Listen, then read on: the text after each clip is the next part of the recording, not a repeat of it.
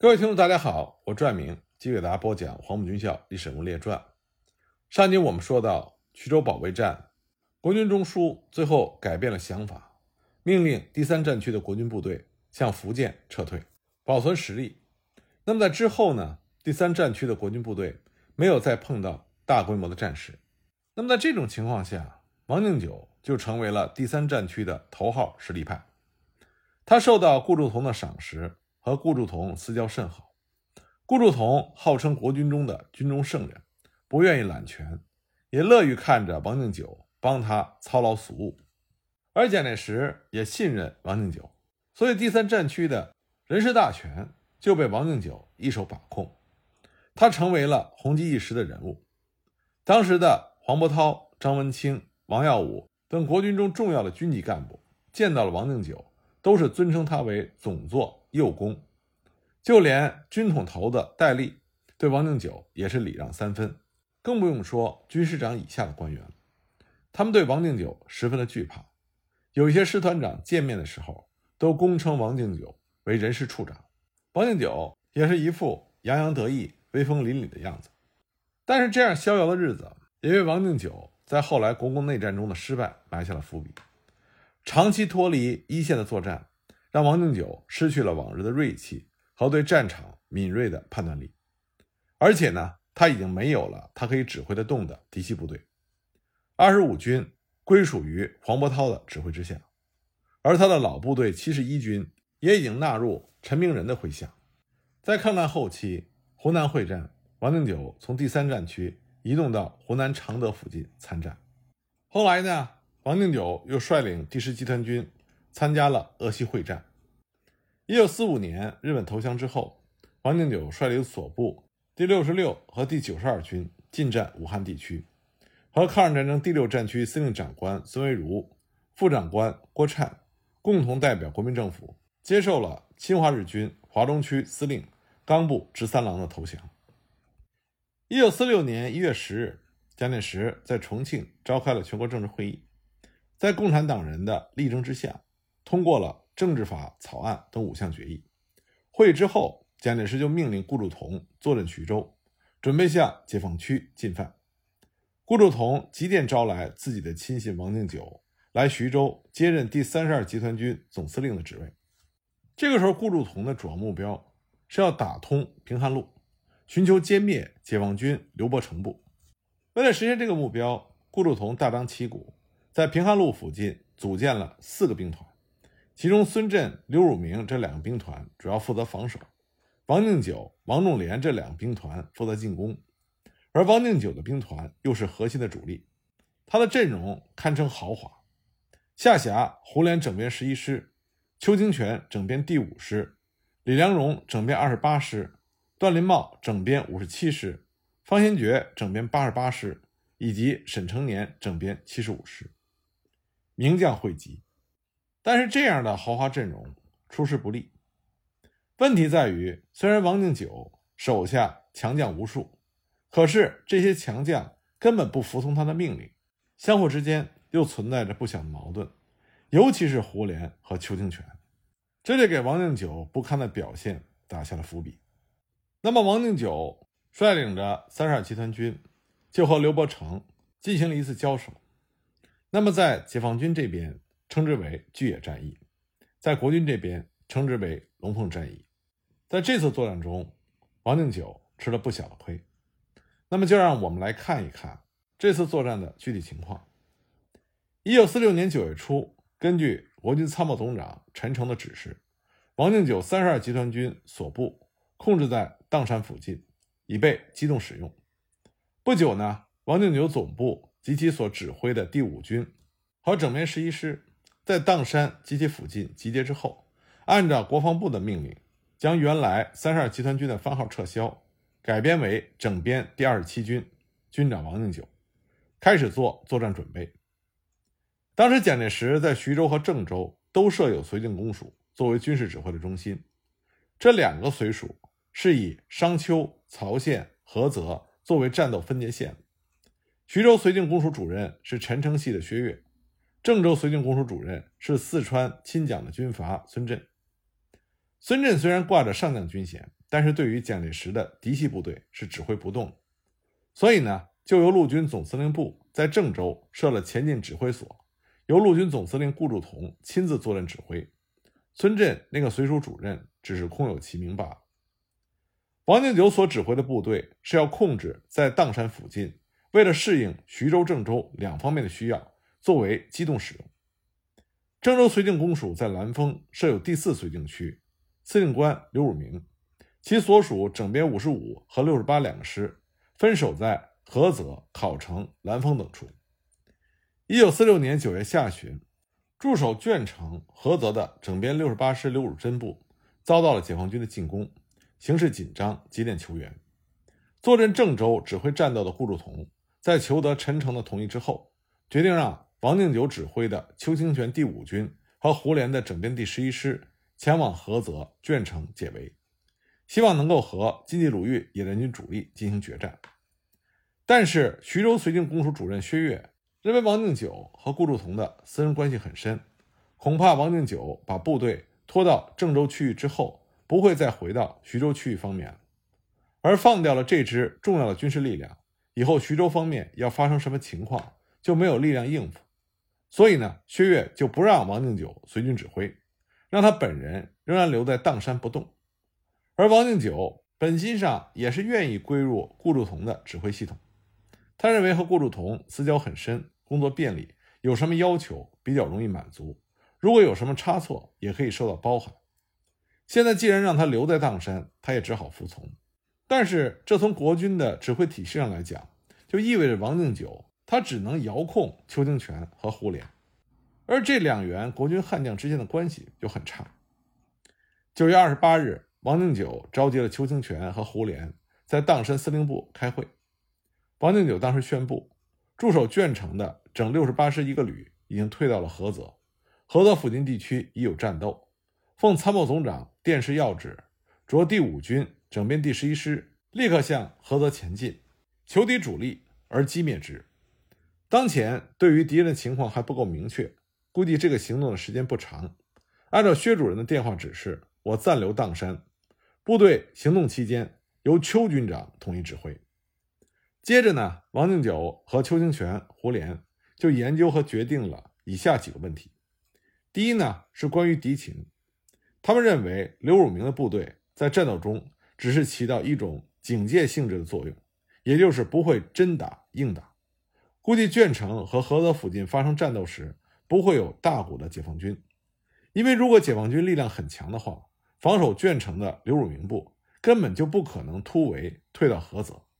所以第五军和整编十一师的这一次行动不会有大的战斗。但是这个行动不管将来发展情况如何。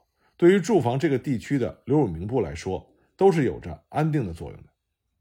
第二点呢，由于菏泽附近的战况并不紧张，因此部队行动和到达的时间也没有限制，所以决定这个行动以稳当为主，采取交互跃进的方式，也就是第五军站定了整编十一师再向前行动，等到省编十一师站定了第五军再向前行动。每一次行动是以大半日的行程为限。剩下的半日时间里，作为稳定措施，也就是修筑防御工事为主，来防止夜间遭受解放军的袭击。第三点呢，后方补给，把兵站支部移到商丘，先用迎头补给、侧方补给，而后随着部队的前进再行追送。会议之后，部队开始行动。十月一日，邱清泉五军就到达了单县；二日，胡琏整编十一师到达成武；三日，邱军到定陶。四日，胡师到菏泽，一路之上的确没有发生什么战斗。在邱清泉、胡琏两部到达菏泽附近之后，为了控制黄河以南、陇海路以北、微山湖以西这个三角地区，保障徐州、郑州两个绥靖公署之间的安全，徐州绥署就决定命令邱清泉、胡琏两部由菏泽东进。十月五日，当胡琏师进到张凤集、龙固集的时候。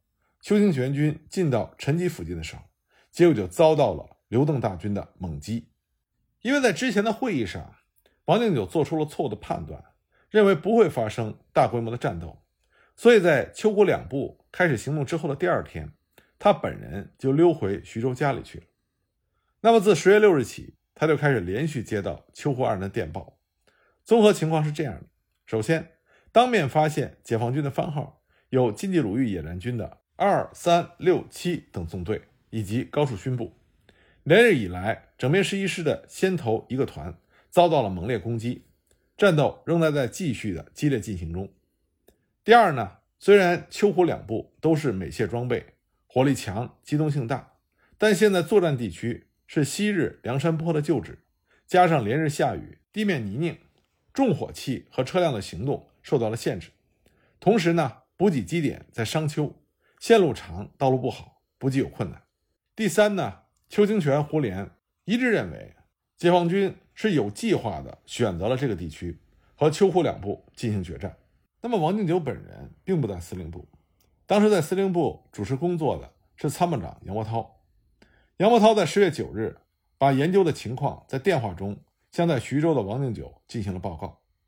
杨伯涛特别强调说，战斗现在正在激烈的进行，无论将来发展结果如何，我们都是要负有指挥责任的。所以他希望王定久迅速回到砀山的集团军司令部，并且亲自去前方。十月十日，杨伯涛陪伴着王定久去了前方。他们一共只有十几个人，分乘小吉普车和一辆卡车，在成武县吃过午饭之后，就向邱清泉第五军驻地出发。从军用地图上看，由成武到陈吉这段距离只不过四十华里，预计顶多有两个小时就可以到达，但实际上。很多地形有所改变，原来地图上的道路有的已经变成了深沟，所以汽车行驶十分的困难，只好找小路或者从农耕地里逐段的侦察前进。到了万福河畔的时候，干脆汽车徒步行走。等他们到达陈吉、邱清泉军部的时候，已经是第二天凌晨一点钟了。这个时候才知道，解放军在给予了胡琏部队打击之后，已经离去。十一日上午八点钟。胡琏来到陈集，他向王敬久报告战斗情况。胡琏说：“这次战斗来的突然，开始就很激烈，突出的一个团全被包围，战况很惨。而且我曾经请求邱清泉第五军派兵出击，没有结果，我只好自行抽调了两个团的力量，由高奎元率领进行出击，这才把被围的团解救了回来。”胡琏对于部队受到损失，特别是丢了三门炮不好报账，感到非常的苦恼。那么，在一起吃午饭的时候，胡琏再次气愤地说：“这次战斗中，邱清泉好像是有意看笑话，好在我们自己还是顶住了。”刚开始，邱清泉并没有作声，可是胡琏的话越说越重，邱清泉忍受不了，和胡琏发生了争吵。邱清泉就质问胡琏：“谁看你笑话了？”胡琏说：“我归你指挥，在战斗激烈进行的时候，我曾经一再给你打电话要求支援，你根本不理。”邱清泉说。战斗我这里也同样在进行，你自己本身还有力量，并不是支持不了。有什么可以叫的？胡琏说：“你为什么控制你的九十六师不用？”邱清泉回应道：“战斗刚开始并没有那么紧张，我还没有到用的时候，自然没有使用的必要。”那么胡琏回应说：“是不是等我打完了你再使用？到那时候你也跑不了。”邱清泉就直接说：“那有什么？那我就彻底拼了。”从这番对话中。我们就可以看到邱清泉和胡琏之间的不和。那么，在两个人的争吵中，王定久、杨伯涛也没有话好说，他们只能打圆场。王定久当时就说：“战斗已经结束了，不但从中得到一些经验，而且从敌我伤亡数字是十比一，敌人终于被击溃的这个事实来说，这个战斗是胜利的。”那么借此呢，王定久就提议举杯庆祝胜利，争吵这才停止了。饭后，王定久和胡琏一起到了他的师部。当然，这里面有两层意思。从人情上来说，到了邱清泉这里，就不能不去胡琏那里。其次呢，这也表示王定久是亲临战场。到了整编十一师之后，他们的旅团长们陆续都来见了面。从他们的谈话中，就可以听出对邱清泉的埋怨。整编十一师的这些军官们，他们认为这一仗本来是可以打赢的。只要邱清泉第五军拿出所控制的力量前来策应，整编十一师就可以抽出自己的力量，加强张凤吉的固守。原来守在张凤吉的团就不会因为后撤而受到损失。随之呢，他们再从外围出击，战果是可以想象的。他们把这场仗没有打好的原因全部推到了邱清泉的身上，认为如果王敬久亲临指挥的话，一定能够打一个胜仗。这些话表面上好像是对王定九的恭维，实际上也是讽刺。王定九当时接着他们的话就说：“我在知道这里已经发生战斗的时候，就向薛主任一再请示，说我要赶到前方来。等到我到的时候，才知道敌人经不起打就溃败了。可见你们的战斗力很强。这个战斗虽然受点损失，丢了三门炮，也不算什么。从对敌人的打击来说，我们是胜利的。今后仗还是要继续打。你们过去没有和敌人打过，经过这一次有了经验。”以后再打一些更好的仗。对于邱清泉，王定久也知道他和蒋介石是有直接联系的，也不好说什么，只说禹安嘛，有他的计划，也有他的困难。禹安是邱清泉的字。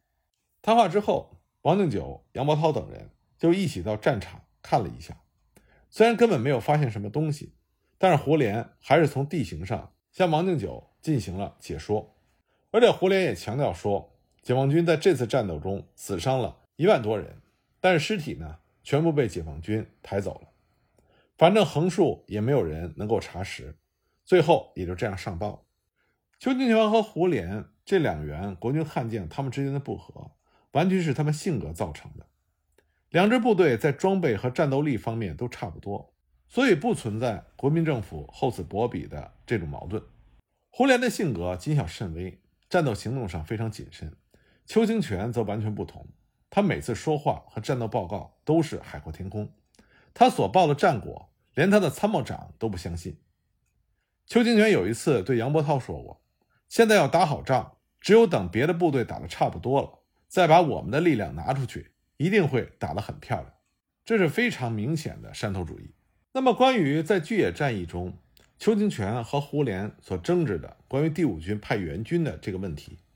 第五军邱清泉的麾下，九十六师的副师长邓君林曾经有过具体的回忆。他说，九月二十四日上午七点多钟，他到四十五师指挥所，约四十五师的代师长高吉仁一起去第五军军部，想了解一下战斗情况。他们二人到达军部之后，邱清泉就对他们说：“后方运到了大批的粮弹，各师尽量补充，伤病兵可以利用这次运粮的汽车运到后方去。”那么高级人就问邱清泉：“整编十一师方面的情况怎么样？”邱清泉顿时气愤地说：“胡琏就是一个怕死鬼。昨天解放军向整编十一师阵地攻击的时候，大概战斗比较激烈一点，他就等不及有线电话接通，居然用无线发报机向我叫苦，要求我马上派部队去支援他。我立刻制止，让他在无线电话中不要说有关战斗的情况，这样容易暴露企图。”有话等有线电话接通之后再说。他不听，还是喋喋不休地说他的部队支持不下，希望我马上派部队驰援。在无线电话中说出战斗情况，如果被解放军收听到，这岂不是要影响整个战局吗？胡琏是糊涂到了极点，他不懂军事常识，不配当黄埔学生。我刚刚接到总长指的是陈诚一份电报，让第五军和整编十一师密切配合。竭力支援他们作战，这很明显是胡琏向总长告我的状，肯定说我不肯支援他，真可恶！他告就告吧，我还是不理。那么邓君林后来了解的经过是这样的：九月二十三日，解放军向张凤吉整编十一师阵地发起了攻击，战斗非常激烈。胡琏怕自己部队招架不住，打电话向邱清泉，要求撤回该师派往龙固集和张凤集之间的那个步兵团。这样一方面呢，可以增强张凤吉方面的作战力量；另一方面也避免该团孤立无援，被解放军吃掉。可是邱清泉坚决不答应。胡琏又要求由第五军派部队去支援他。那么邱清泉认为，这不是因为张凤吉情况紧张，而是因为之前没有答应胡琏的要求，所以胡琏的一种要挟。邱清泉并没有说破这一点，只是说必要时会派部队去支援胡琏。这对胡琏来说就有些难堪了。整编十一师是陈诚的基本部队，所以胡琏就径直向陈诚诉苦。那么，整编十一师在龙固集和张凤集中间地带的这个团，后来在解放军的三面攻击之下，已经形成了被包围的态势。北面的解放军快要攻进村庄，战斗激烈异常，情况十分的危急。该团团长向胡琏告急求援。由于当时整编十一师在张凤吉方面的战斗也非常激烈，预备队大部分已经在增援第一线，临时抽调部队怕来不及，因此胡琏决定要求邱清泉派第五军的部队去支援这个团，因为第五军距离上比较近，时间上也可以快一些。可正巧这个时候，有线电话忽然线路中断，胡琏很着急，就使用无线电话向邱清泉告急。说部队支持不了，要求邱清泉马上派部队去支援这个团。那么邱清泉因为两个人之间的矛盾，恼羞成怒，在电话中大发脾气，骂胡琏不懂军事常识，不配当黄埔学生。胡琏自然不甘示弱，于是两个人争吵对骂，彻底闹翻。后来邱清泉始终没有派部队前往支援。那么当时实际情况是，即使是第五军派出了增援部队，但是在时间上已经来不及了。结果，整编十一师派出的那个团被解放军消灭了一个营，团长率领了两个营向西南突围，又被解放军消灭了一部分，剩下的逃到了四十五师的阵地。收容的时候还不到两个营，这意味着那个团损失了大半。不过，因为他们撤到了第五军的阵地上，第五军补给了粮弹之后，邱清泉命令他们回到张凤集归还建制。但自此之后，邱清泉、胡琏之间的矛盾更为尖锐。那么，因为这场战斗之后，邱清泉的第五军和胡琏的整编十一师这两支国军的精锐部队互不相容，那么有人就反映到了陈诚那里。自此之后，这两支部队就再也没有一块被使用过了。那么有人就会问，为什么王敬久在作战的时候跑回徐州了呢？这主要是因为他的夫妻关系。王敬久前任妻子去世之后，他后来又讨了四川大学毕业的女学生张坤吾做老婆。后来呢，他就把他的家安在了徐州。可是两个人成婚之后，感情合不来。尽管王敬久在徐州为张坤吾购买了一座小洋房，但是张坤吾仍然是终日里大事小事和王敬久吵架，闹得王敬久不安于室。所以王敬久才会在他认为不会有大的战斗的情况下，从司令部回到徐州处理和他老婆的关系。巨野战役之后呢，整编十一师就从王敬久的麾下被调走。一九四七年初，王敬久任第二兵团司令官，由东平湖以东、文河以南、金浦路以西的宁阳、兖州地区衔接第一兵团左翼和第二绥靖区，计划呢打通金浦路济南至兖州段，然后再向莱芜、新泰进攻。这个时候，王敬久麾下下辖邱清泉的第五军。整编七十二师师长杨文全，整编七十五师师长沈成年，整编八十五师师长吴少洲。一九四七年三月三十一日，第二兵团攻占泰安，和第二绥靖区南下部队会合，恢复了津浦铁路济南到兖州段的交通。四月份，第二兵团兵力靠拢第一兵团，只留下整编七十二师守备泰安城。那么，整编七十二师是杂牌部队，所以不受重视。四月二十二日，华东野战军第三纵、第十纵佯攻泰安，但是第二兵团不为所动。华野在四月二十六日攻克了泰安城，歼灭了整编七十二师，俘虏了师长杨文全。一九四七年五月，王定久率领第二兵团和第三兵团一起对山东解放区进行重点进攻。那我们都知道，在这次作战中，华野主力在孟良崮围歼了国军精锐整编七十四师。那么，因为援救整编七十四师不利，不少国军将领都遭受了处分。王敬久当时居然主动离开了部队，去上海治牙。可是，在事后，蒋介石并没有处分他，原因就是王敬久去治牙，并不是因为他牙疼受不了了，而是因为他在变相的发泄自己不满。他虽然麾下是国民党五大主力的第五军，但是邱清泉飞扬跋扈。王敬久根本就指挥不动邱清泉，这让王敬久非常的恼火。那么这种情况呢，蒋介石后来也知道了，所以在对整编七十四师被歼这件事情追责的问题上，蒋介石对王敬久并没有深究。但是第五军也被调离了第二兵团。这个时候，王敬久麾下是整编七十师、重建的整编七十二师，还有整编八十四师。很快，王敬久率领第二兵团。就要迎来和刘邓大军的第二次交手，这就是鲁西南战役。那么战况如何呢？我们下一集再继续给大家讲。